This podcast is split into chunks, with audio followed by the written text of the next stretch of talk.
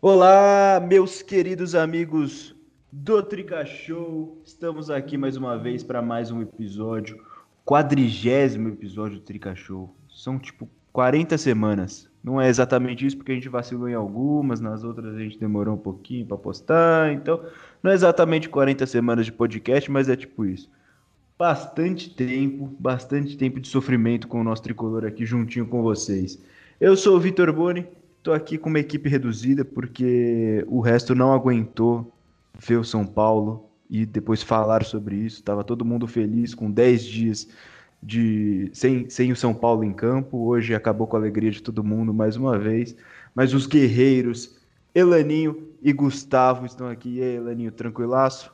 E aí, Boni, tudo bem? É, eu já sei a resposta para a sua pergunta e eu sei que você já tem uma para mim, que é não, né?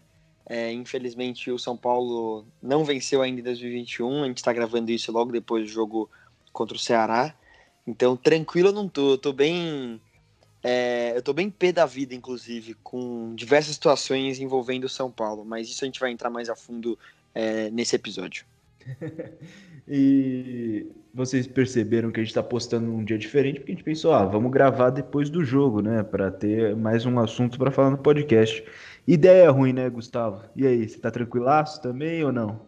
Fala, Boni, fala, Ilaninho, fala, galera que acompanha o Trica Show. Ah, o pai tá tranquilo, né, meu? Nós já tá acostumado com essa patifaria. Nós, nós já tá sabendo qual que é o esquema lá de dentro. Eu, inclusive, estou feliz, porque semana passada eu não estava aqui e desde que eu entrei, foram muitas poucas vezes que eu perdi esse podcast maravilhoso. Então eu tô feliz de estar de volta. São Paulo continua decepcionando a gente. Nada mudou, nada mudou. Mudaram as estações, nada mudou, né? Exatamente. Mudou que não temos mais dinizismo implantado, é só isso. Vocês já, vocês já pararam para pensar que a gente nunca mais vai poder falar é, vou dormir, que amanhã tem o São Paulo do Diniz em campo? Nunca mais Cara. vamos ver o, o Luciano jogando água em técnico, porque se ele meter essa no nosso candidato a assumir, ele vai, vai levar logo um carrinho desse senhor que está próximo aí. Como eu falei no episódio anterior, eu vou sentir muita falta dos memes do dinizismo, então eu, eu tô sentindo falta já do Luciano jogando água e, e afins. É, já diria o poeta, que mundo é esse tão cruel que a gente vive? É, vamos lá, o São Paulo empatou. São Paulo empatou com o Ceará no Morumbi 1 a 1 pela 35ª rodada. Como a gente já falou aqui, ainda não venceu em 2021, são sete jogos, quatro derrotas e três empates.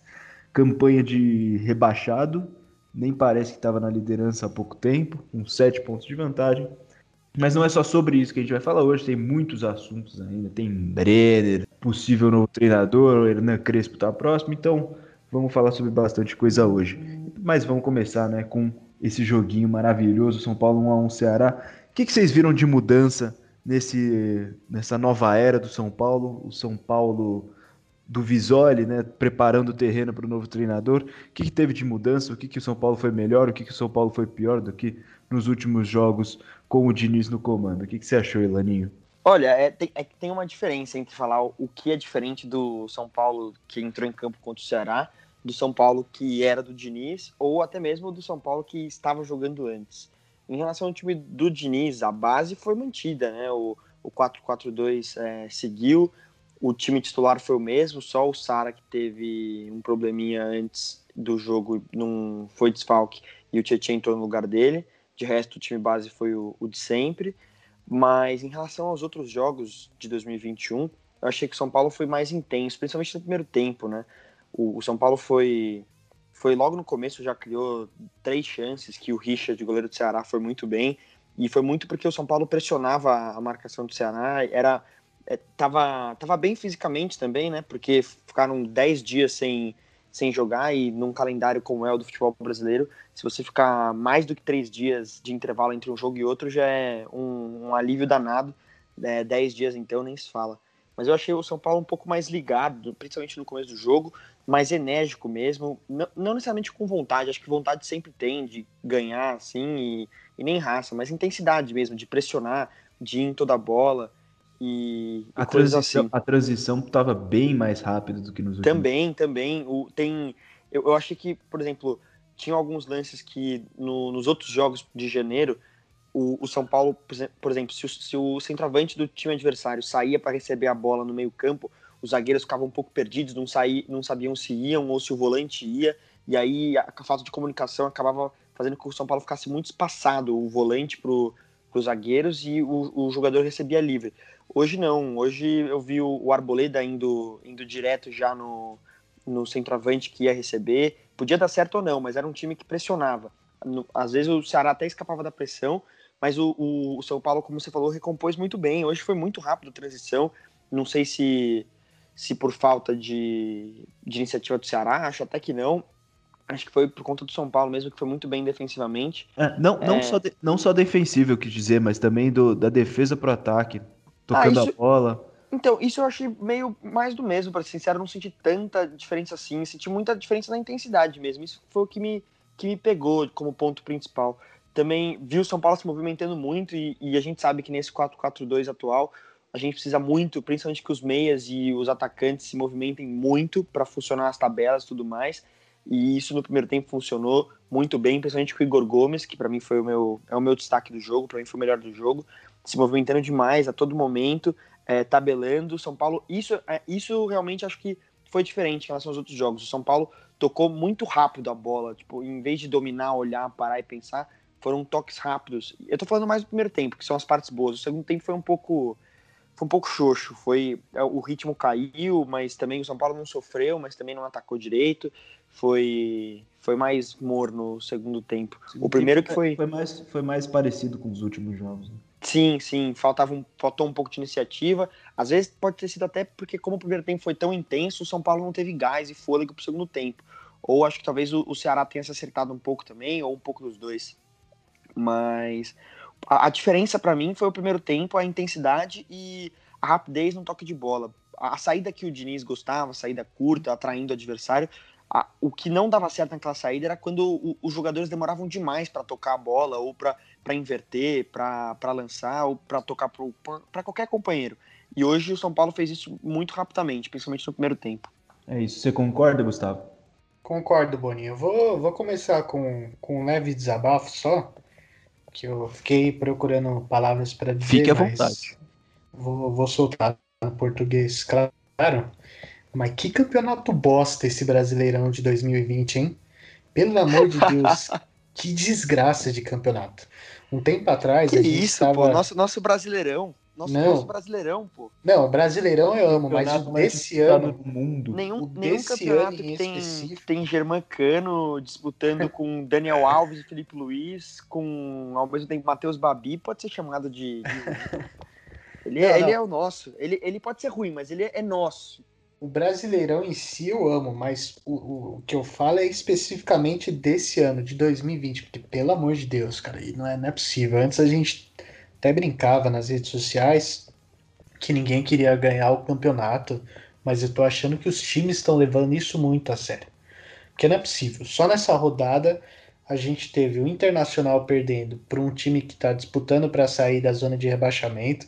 E aí tudo bem, você tem a- o aspecto de ah, o time tá brigando por para sair, precisa ganhar, mas pô, o Inter tá brigando por título, né? Não pode perder. O Atlético saindo da briga também, empatando com o Fluminense, mas ninguém quer ganhar, ninguém quer ganhar esse brasileiro. E bom, esse era o desabafo. Falando sobre o jogo, concordo. Eu, inclusive, no- nos primeiros momentos, eu falei lá no nosso grupo também que, que estranho, né? Do jeito que o São Paulo tá jogando hoje, acho que a gente não vai poder falar mal do São Paulo no podcast. Graças a Deus deu tudo certo, a gente tá podendo falar mal. É, mas o começo do jogo do São Paulo é muito bom, muito bom. É, a, diferença principal para mim é, do time do Visoli pro time do Diniz é que o time do Diniz geralmente no começo do jogo preferia mais ter um pouco de noção de como ia demandar a partida e aí começar a pressionar mais, tentar atacar, e ainda assim não era um time de tantas oportunidades seguidas, não eram tantos momentos que isso acontecia. Agora, contra o Ceará, no começo, nos primeiros 10 minutos, a gente tem no mínimo 3, 4 chances já é, de gol. O Richard, goleiro do Ceará, fez uma partida muito boa, uma partida Made excelente. Made in Cotia. Made in Cotia, exatamente. Lei do ex funcionando. Foi uma partida absurda do Richard. E a gente atacou bastante no primeiro tempo. No segundo tempo eu senti um pouco do que o Elaninho falou. Eu acho que deu uma, uma baita de uma caída de, de rendimento. Só que eu também, também percebi que foi um time mais lateral. Eu acho que era um time mais aberto em comparação ao do Diniz. O do Diniz geralmente a gente procurava usar muito meio e quase nada das laterais é, ofensivamente, só quando, quando Reinaldo e Juan Fran atacavam. Mas com o Visório eu senti que isso mudou um pouco, principalmente no segundo tempo, quando ele colocou o Toró e o Galeano, que aí a gente passou a jogar num 4-3-3, com, com dois alas mesmo abertos lá no ataque. É, então eu gostei, eu gostei. A gente. Aí eu, eu acho até que, que vai um pouco mais de. até de azar do que falta de mérito de São Paulo, porque essa era uma partida que, se por exemplo a gente tivesse numa, numa fase boa, a gente falaria: pô, isso foi um deslize pequeno, a gente jogou bem, pressionou e acabou, o goleiro deles acabou brilhando, a gente não aproveitou as chances, acabou acontecendo, perdemos dois pontos. Mas na fase que a gente está, não é bem assim que acontece. Mas gostei bastante do time hoje, principalmente no primeiro tempo. Vamos ver se, se o time vai conseguir se manter e começar a ganhar, né? Porque não adianta de nada a gente mudar a forma de jogar, ganhar mais ofensividade, não conseguir uma vitória em pleno 2021. Ô, Boni, é, só para completar uma coisa que o Gustavo falou que é muito importante, tinha esquecido. As substituições foram muito diferentes das do, das do Diniz mesmo. O, geralmente estava acostumado a ver o, o Diniz sempre. É que tinha o Brenner também, então ele colocava sempre o Pablo, que hoje foi titular, colocava o Vitor Bueno, geralmente tirava um zagueiro quando estava perdendo ou empatando. E hoje a gente viu substituições muito diferentes. A gente viu Carneiro, viu Galeano e, se não me engano, o próprio Vitor Bueno. Mas não tô dizendo que eu achei boas ou ruins, só tô dizendo que elas foram diferentes. Isso é diferente em relação ao time do Diniz. E parece que do jeito que a gente tá falando, né, só elogios, parece que o, torcedor que não viu o jogo ou não sabe o resultado acha que terminou 3 a 0 São Paulo, né? Mas do jeito que a gente só tá elogiando, falando que o time criou e que, que foi intenso e tudo mais. Mas para mim o São Paulo teve um defeito que é, é, algo que a gente já viu com o Diniz, principalmente no começo do trabalho do Diniz, e, e principalmente agora nesse momento de, de, de crise, digamos assim, é, contra o Grêmio na Copa do Brasil, foi até o que nos eliminou, eu acho. Que foi a. a faltou carisma de gol, como diria Fernando Diniz. O São Paulo criou. Faltou pontaria. Pois é, nem pontaria, porque as bolas foram no gol até, só que o goleiro não deixou. E não é porque o Richard fez uma grande atuação que, que significa que o São Paulo pode passar ileso, sem críticas, falando, ah, mas o goleiro brilhou. O goleiro brilhou, mas tinham, tinham, tiveram, quer dizer, finalizações que dava para ter marcado. A, a, primeira do Luciano, logo no terceiro minuto de jogo, ele domina na, na perna esquerda, ainda dentro, quase na pequena área, ele pode soltar um balaço e ele chuta rasteiro ali, não, não tão forte, o Richard pega tranquilo. No gol, então, no gol pedido do Tietchan, ele perde o gol no Também. Se, ele, se ele faz isso. E, aquele, e aquela do... cabeçada ele não costuma perder, né? A gente já viu várias uhum. vezes, não cabeçada, mas bolas assim que o Luciano guardou. Eu lembro, pensando em duas rápidas aqui, na Copa do Brasil contra o Flamengo, foi o, o gol na assistência do Reinaldo, foi muito assim. E, na, e tem um gol contra os, o Fortaleza, lá, lá no Castelão, que o Vitor Bueno cruza de esquerda, muito parecido com o cruzamento do Vitor Bueno, do cruzamento do Vitor Bueno, muito parecido com o do Igor Gomes, contra o Ceará hoje. E, e aí só que a bola vai no, no pé do Luciano e o Luciano faz. Então ele não costuma perder essas chances, né? Acho que hoje, apesar do gol da, da vitória, o Luciano não foi bem, ele do não empate. É, do empate, perdão.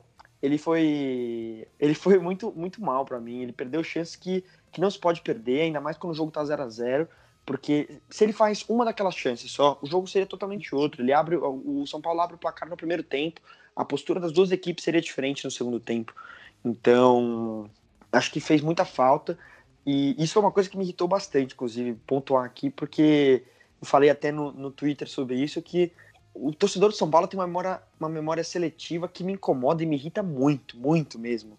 Porque em certos casos pegam no pé de alguns jogadores, alguns com razão, mas mas com o Luciano, por exemplo, o Luciano fez o gol, é verdade. mas ninguém, só porque ele fez gol, ninguém vai lembrar das, das chances perdidas por ele. Óbvio que ele merece elogios, tem crédito, porque tem sido um dos nossos principais jogadores. Mas ele precisa ser cobrado pelos erros e elogiado pelos acertos. Ele, pô, legal que ele fez o gol de empate, foi importante, mas ele perdeu dois ali que, se ele tivesse guardado pelo menos um daqueles, talvez ele não precisasse ter quase morrido para fazer o gol de empate. Concordo. Algo a acrescentar, Gustavo? É, então, só acrescentar que eu ia falar sobre isso também. O gol anulado é uma chance perdida do, do Luciano, né? O Luciano tava com, com. Ele podia escolher qualquer canto, podia jogar no contrapé do Richard, mas ele cabeceou no meio e aí o Tietchan estava impedido. É, a outra coisa, ele fez uma partida ruim. Per, é, assim, a gente pode falar que foi boa pela chance que perdeu, mas boa pelas chances que criou, mas ruim pelas chances que perdeu. E o gol, eu acho que se não tivesse desviado no Klaus, eu acho que não tinha entrado também. Porque eu também acho que ele poderia ter chutado ao invés de cabeceado, ele preferiu dar o peixinho, a bola acabou desviando no, no zagueiro do, do Ceará e entrando. Acho que se não tivesse desviado, não tinha entrado. E só completando sobre as substituições, eu acho que por tudo que aconteceu no jogo, a galera acabou deixando isso passar despercebido.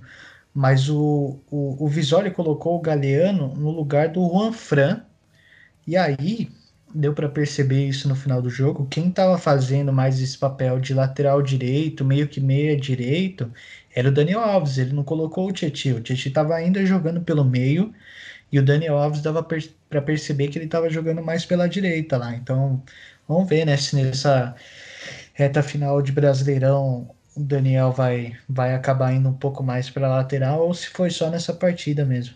Sobre as substituições, eu só queria fazer um pequeno comentário que a gente que está acostumado a essas reconstruções sempre, todo ano, mudança de técnico e tal, essa, esse, essa utilização de jogadores que não estavam sendo muito usados pelo Diniz nem me surpreende tanto, porque é sempre assim, né? Sempre quando tem um interino, principalmente quando tinha o Milton Cruz, ele, come, ele colocava alguns jogadores que estavam meio encostados, é, lançava alguns jogadores da base. O, até o Lucas, Lucas Moura, foi lançado numa situação dessa, né? Quando é, 2000 2010, depois que o Ricardo Gomes saiu, ele foi lançado pelo, pelo Milton Cruz, se eu não me engano, não é? Não foi isso, foi num jogo contra o Atlético Paranaense, depois da eliminação na Libertadores.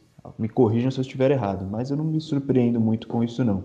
Agora, a gente falou um pouquinho sobre a ausência do Brenner, então vamos tratar deste assunto da venda do Brenner por FC Cincinnati dos Estados Unidos, da Major... Ô, Boni, diga. Antes, antes da gente tocar no assunto Brenner, acho que a gente precisa trocar, tocar em um último assunto do jogo contra o Ceará, que é Thiago Volpe. Acho é, que ver... pra... é verdade. Não apaguei, apaguei, da, apaguei da minha mente de, de tão indignado que eu fiquei.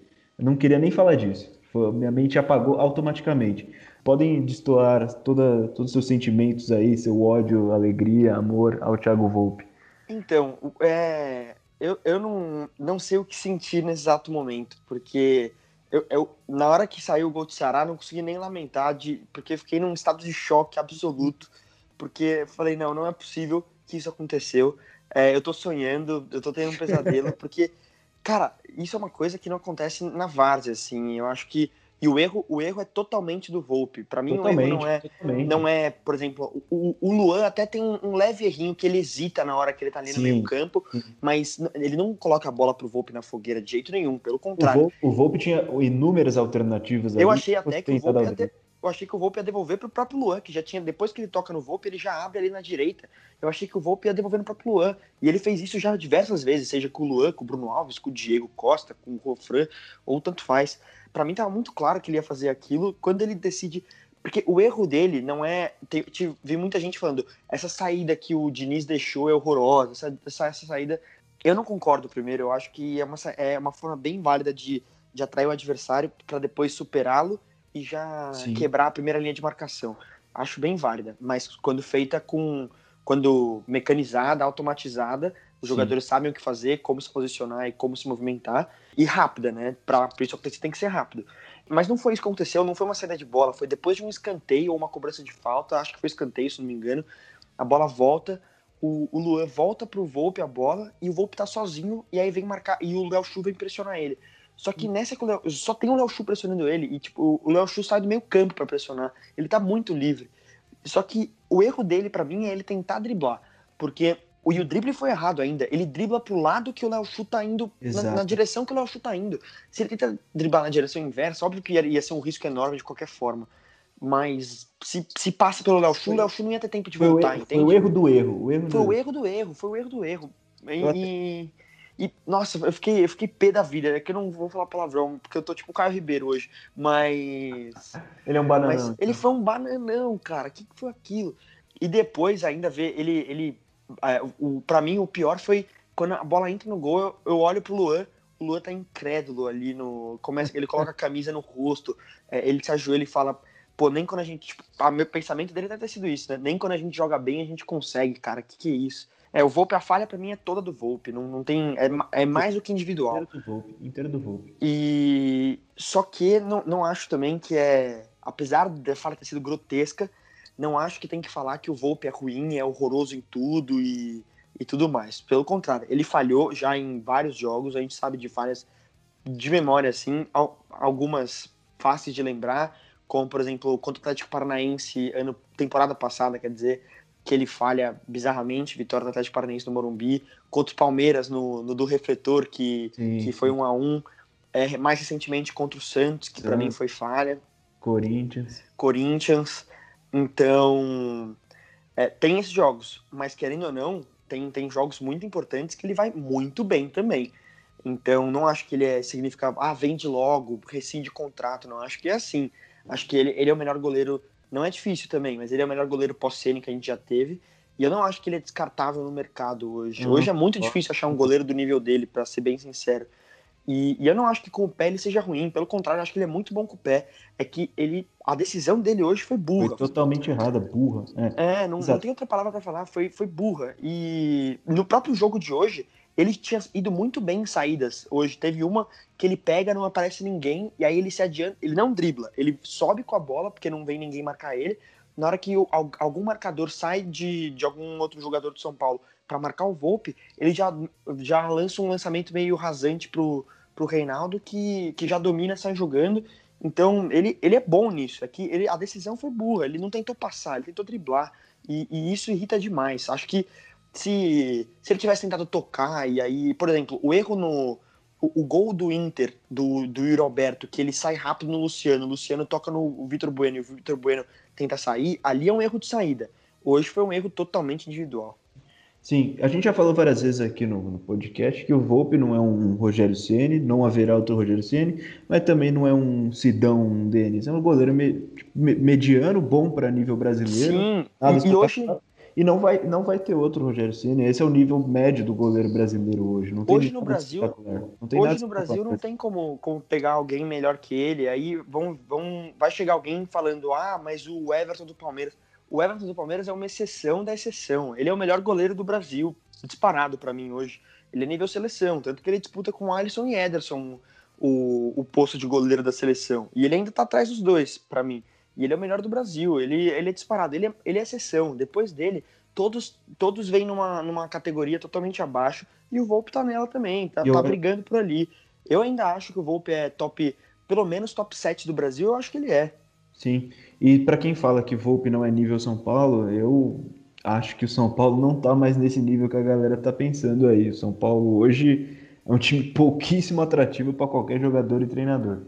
É, mas só sobre esse lance, eu até falei no, no vídeo pós-jogo que eu achei bem irônico que hoje o São Paulo não foi tão teimoso, entre aspas, com a saída, e vários momentos o Volpe até é, deu chutão, apelou para bola longa, coisa que não, não fazia tanto com o Diniz, né? E justamente hoje acontece um gol desse tipo.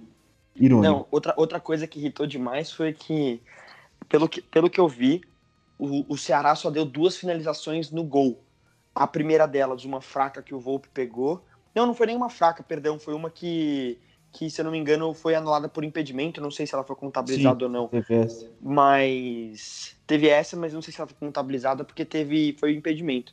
Mas a segunda foi o gol. Só que o gol, o, o Léo Chu pega a bola, é ele o gol, né? Ele, ele é, já tá ter, em cima da linha praticamente. Podia ter finalizado de letra ali no meio rasteiro, que era gol.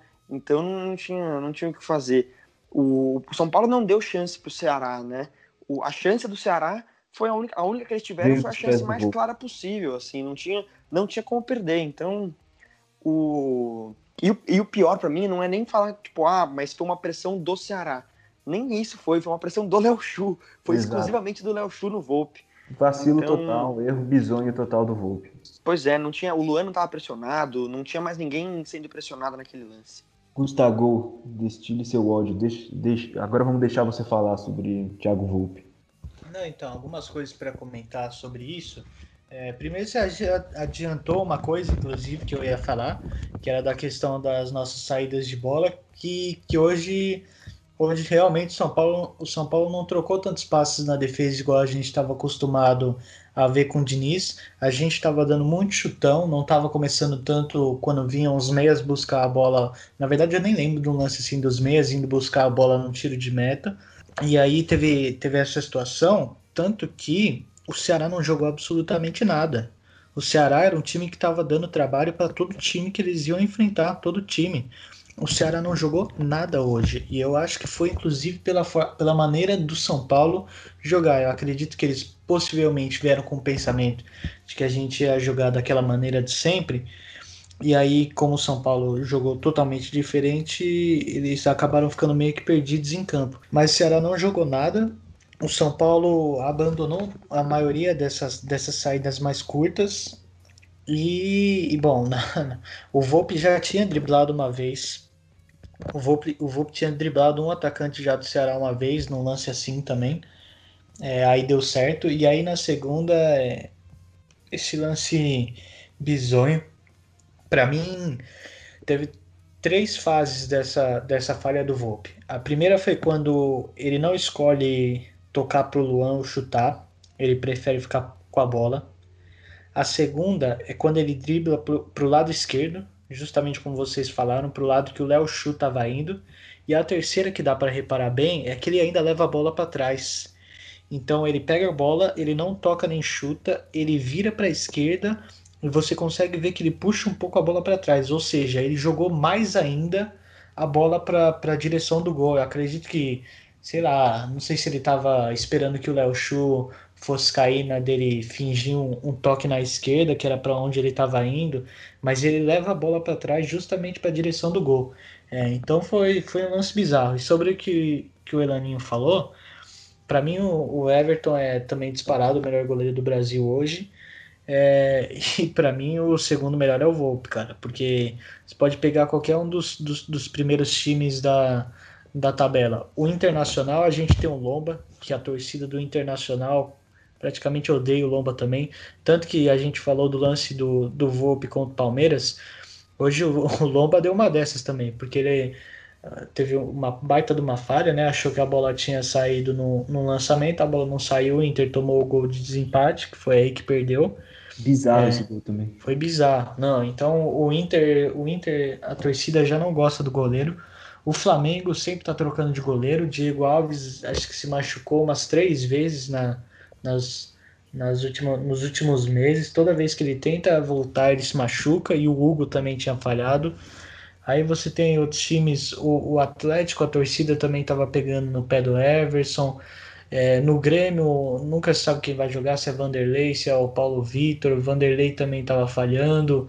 É, no Santos, Santos definiu o goleiro titular há pouco tempo. Então o Volpe desses times que estão lá na frente é o cara que tá, tá mais tempo guardando posição e mais tempo jogando bem, cara. É, tem as falhas que, que nem a de hoje que foi bizarra, mas, mas para mim ele é, ele é bom pro nível do futebol brasileiro e só não, só não é melhor que o Everton, cara. É isso. Então agora acho que podemos ir para Brenner. Vou retomar aqui. Vendido ao FC Cincinnati dos Estados Unidos, da Major League Soccer. E logo quando saiu a notícia de que ele teria sido vendido antes da confirmação, a, os valores que estavam sendo discutidos era de, disseram que era 18 milhões de dólares, algo em torno de, de, de 90, perto de 90 milhões de reais, algo assim mas na verdade os valores divulgados pelo Globo Esporte aqui, que é uma boa fonte, é, são 3 milhões de dólares, dólares pela venda, cerca de 70 milhões, é, 2 milhões de dólares de bônus se Brenner jogar 10 partidas, o que deve jogar, né?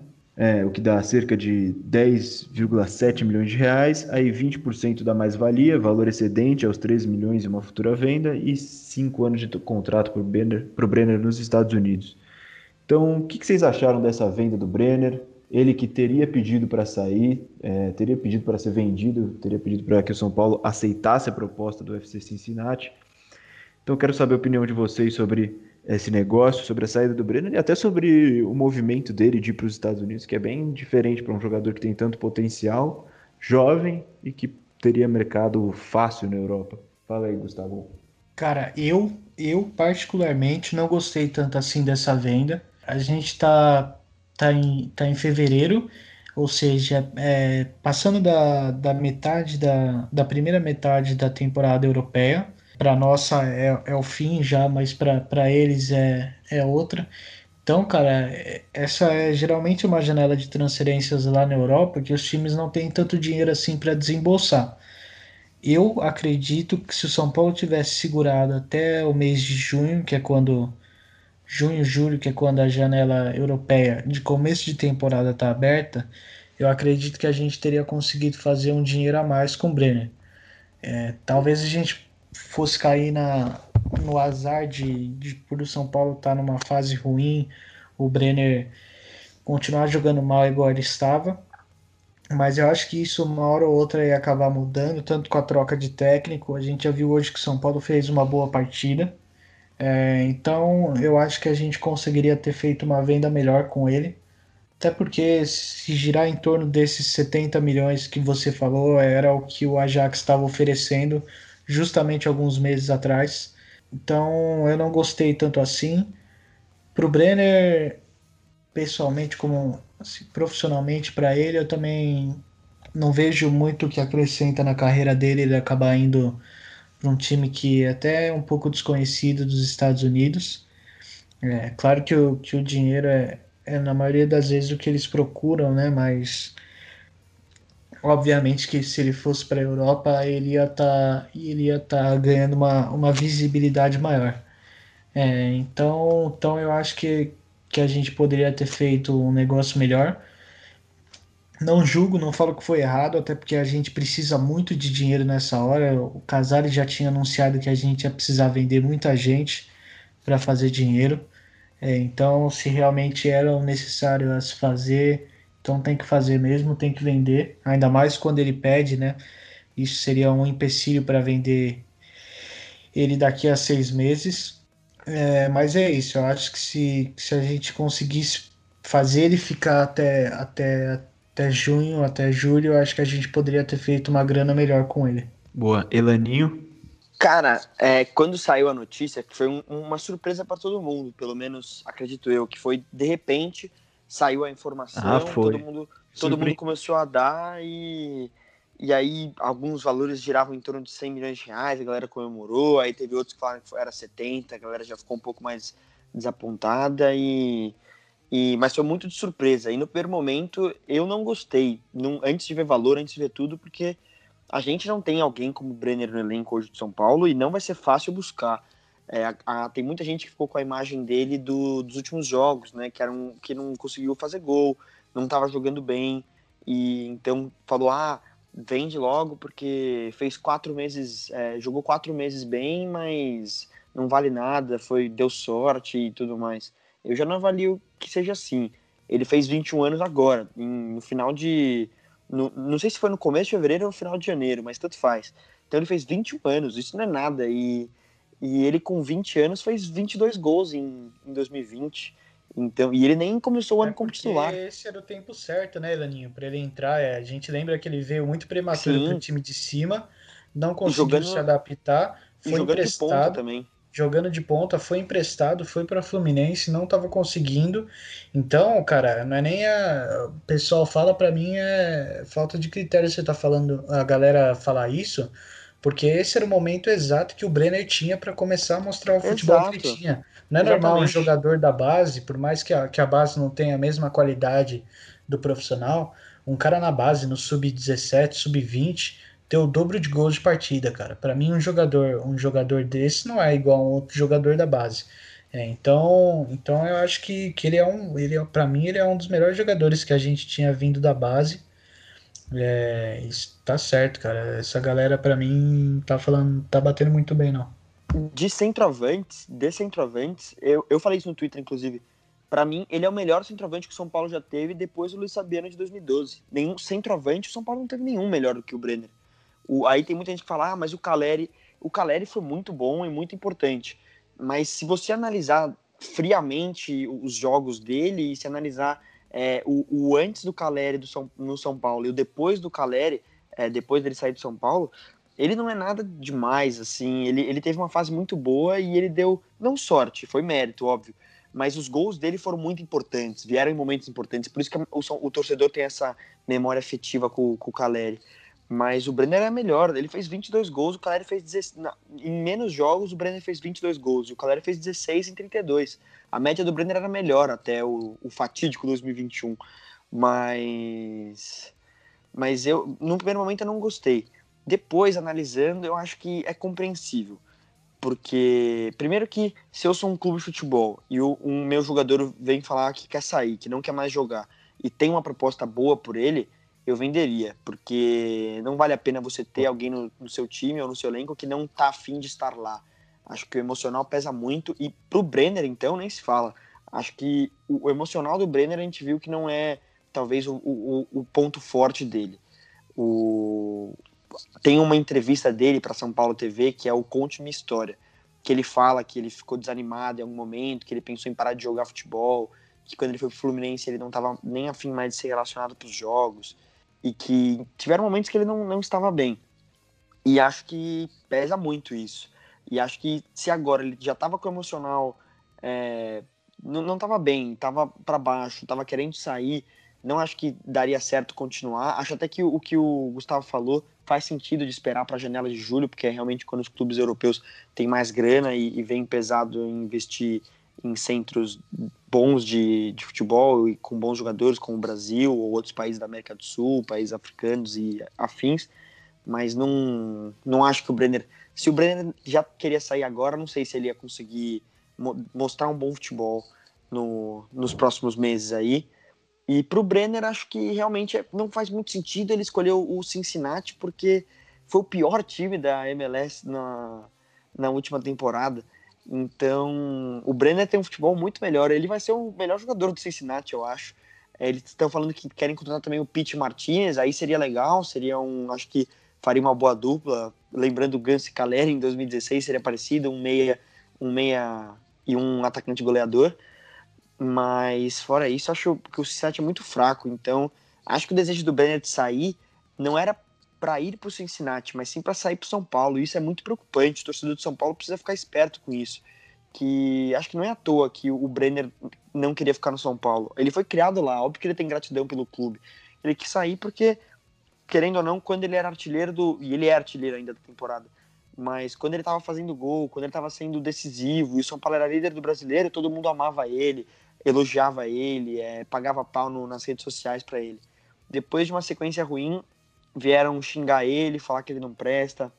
Assim como isso é, o torcedor brasileiro é assim, assim como todos os outros jogadores. E acho que isso abala muito o psicológico de, de qualquer um, de te xingarem depois de uma série de resultados ruins. Óbvio que você não quer perder, então ainda vem pessoas falarem que você não presta. E isso porque eu tô falando com termos legais, hein? Porque a galera pega muito pesado. Sim e que eu nem vou nem vou repetir porque não vale nada a pena. Então, e depois ainda do atentado ao ônibus, que disseram que o Brenner foi um dos que ficou mais impactado com aquilo, que quase atingiram ele e tudo mais, não julgo ele querer sair. Ele, um, querendo ou não, alguém de origem totalmente humilde, ganha uma proposta para ganhar em dólar, para morar num lugar tranquilo, onde você provavelmente não vai ter pressão da torcida, ninguém vai te ameaçar de morte, ninguém vai tentar te matar. E eu não vejo nada de errado nele querer sair do Brasil para tentar ter uma condição de vida mesmo, não futebolística, mas de vida melhor. Então, Exato. eu acho que dá, dá para entender todos os lados dessa história.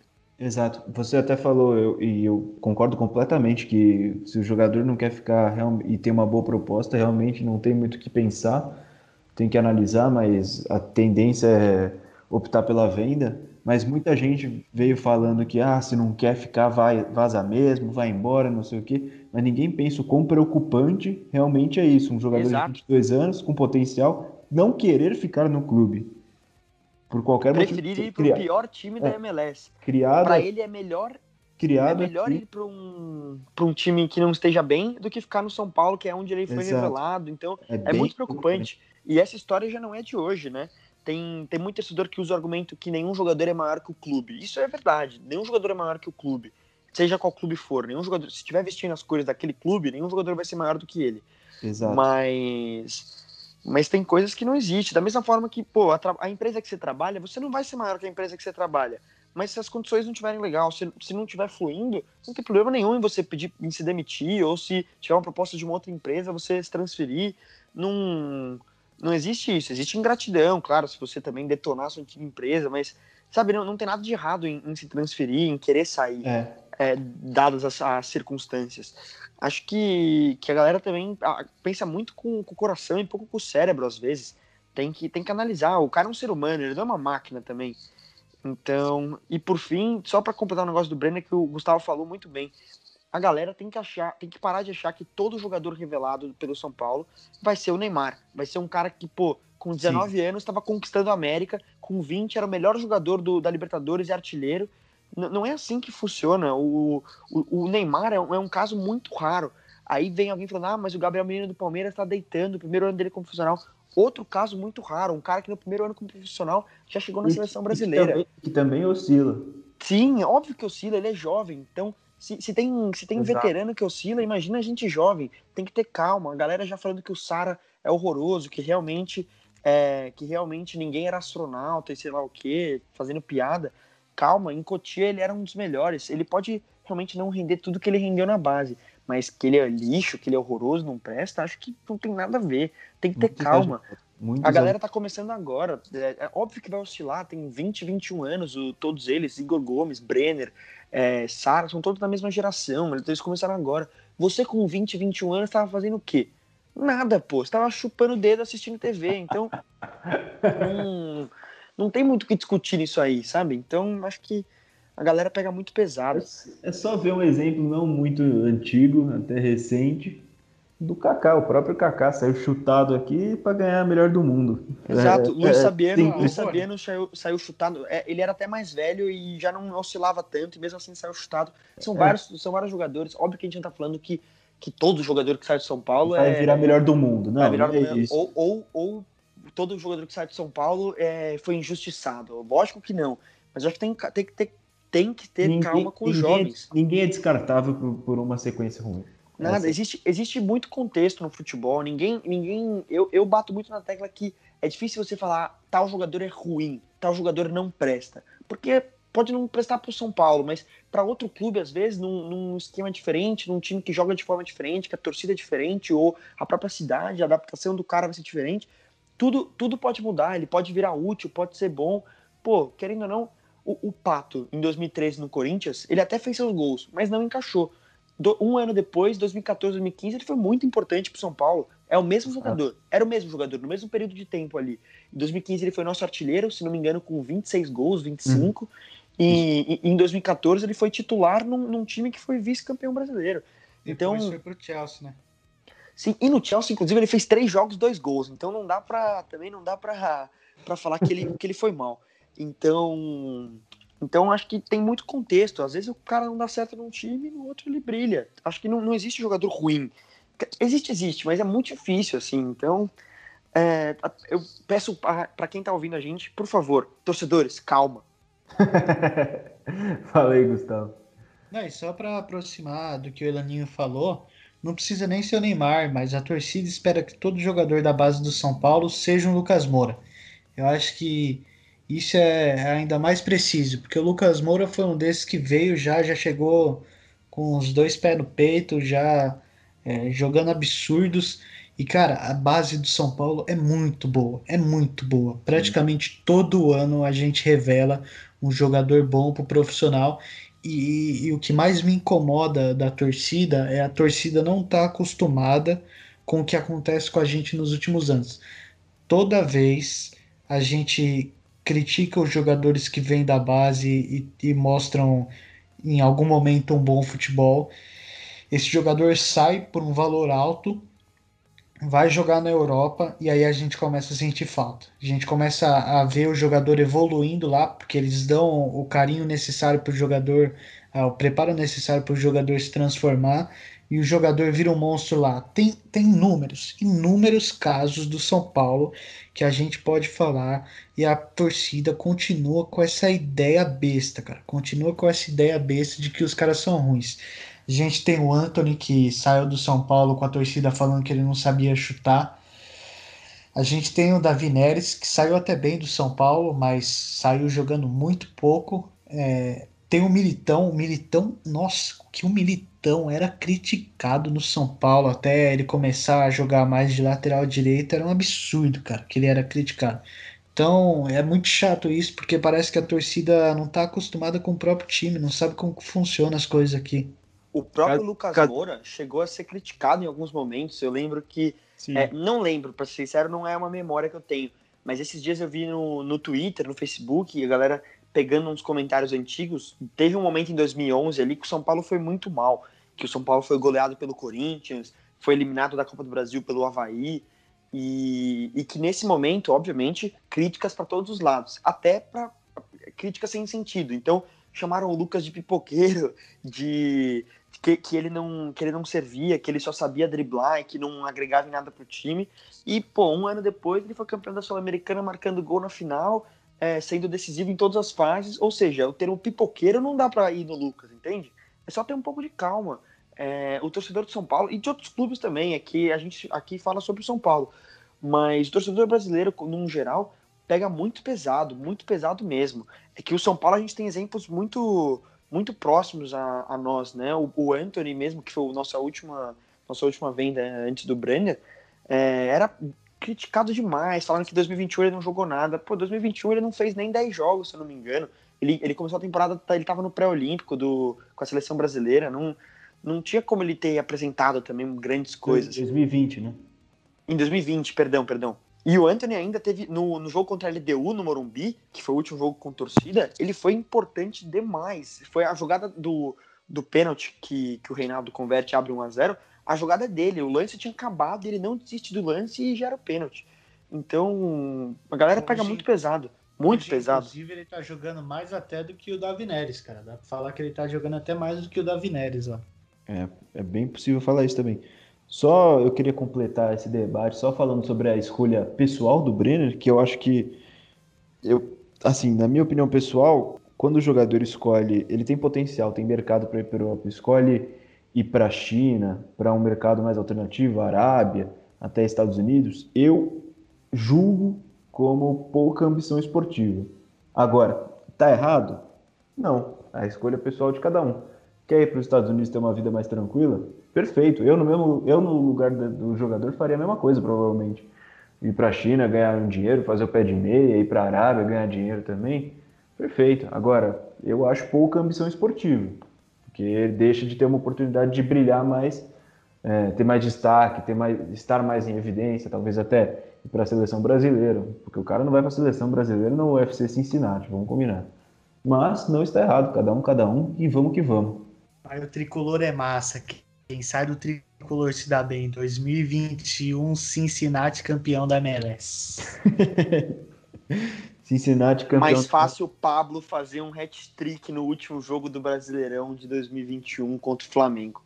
Cincinnati será o primeiro campeão da Conca Champions, com um gol de Brenner na final. E aí, e aí Brenner irá enfrentar o São Paulo de Hernan Crespo na semifinal do Mundial. Você pode guardar aí, salvar, porque essa será a realidade. Não vou falar qual ano, mas essa será a realidade. E para concluir os principais assuntos dessa semana, o São Paulo está perto de fechar com o Hernan Crespo mesmo, pelo seu treinador. As notícias davam que o que dificultou esse acerto foi, foi, foi uma proposta da seleção chilena para o Crespo, mas o, o Chile anunciou nessa quarta-feira o Martim Lazarte como treinador, então abriu caminho para o Crespo fechar com o São Paulo. Então, o Tricolor deve, deve, deve anunciar nos próximos dias o Crespo como treinador de São Paulo, se tudo der certo. se tudo caminhar como está indo, Crespo será o técnico de São Paulo. E aí a gente faz um episódio mais completo, analisando o modo de jogo, estilo, estilos que ele gosta, jogadores que podem ser mais aproveitados com ele no comando. A gente faz um conteúdo mais completo assim que ele for confirmado como técnico de São Paulo. Boni. Oi, fala, fala. Só para só adiantar uma coisa, pessoal, a gente vai, como você falou, vai gravar mais para frente para falar aprofundar desse assunto, mas eu já queria deixar minha opinião aqui, que, cara, eu não sou tão, tão favorável à vinda do Crespo, não, viu? Só para pimentar esse eu nosso sou. próximo episódio. Eu sou crepista, hein? crepista. Crespismo, pra... Crespismo surgindo no São Paulo? É, só para pimentar o próximo episódio, eu, não, eu, eu já não, não vou estar tão favorável assim, não. Vai ter debate. Gostei, vai ter debate. É isso que a gente quer. Deixa confirmar, então, a contratação, porque vai que acontece alguma coisa, a gente sabe como são essas negociações, é tudo bem complexo, uma hora tá fechado, outra hora não tá. Então deixa oficializar que Bem-vindo, Doriva. Seja bem-vindo, Felipão. Então deixa fechar que a gente faz um episódio completinho para vocês, abordando tudo que a vinda do Crespo pode causar ao São Paulo.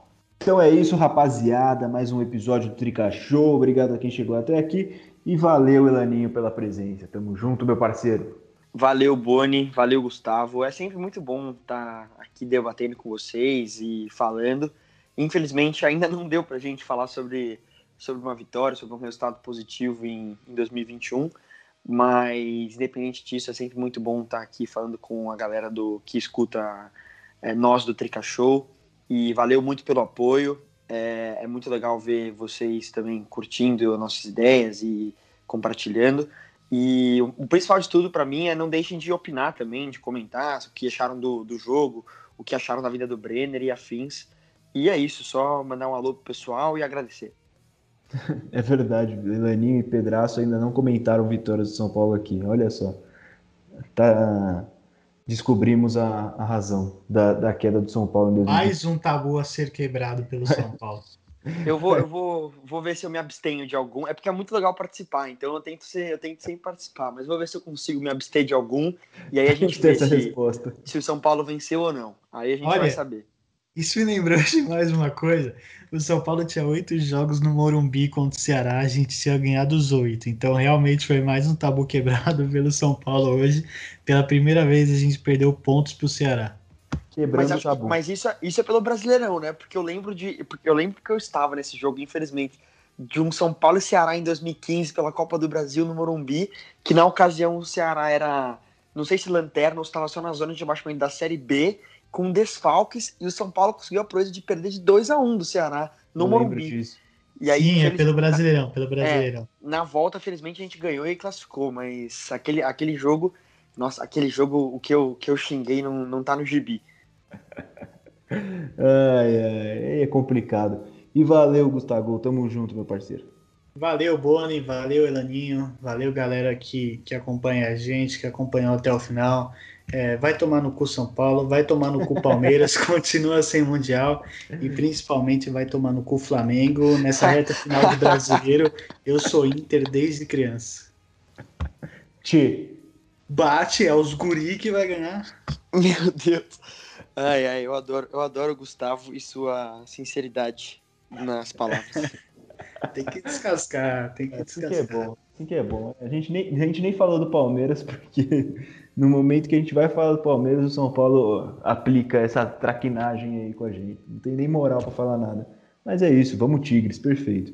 É... Valeu de novo todo mundo que chegou até aqui. Ouçam os últimos episódios, os outros episódios nas principais plataformas de áudio e no YouTube. Sigam a gente nas redes sociais, arroba Tricashow no Instagram, Tricashow no Facebook, arroba Tricashow no Twitter, bem fácil de achar. E é isso. Tamo junto. Até semana que vem. Até o próximo episódio, até a próxima derrota ou empate do São Paulo em 2021 e tchau.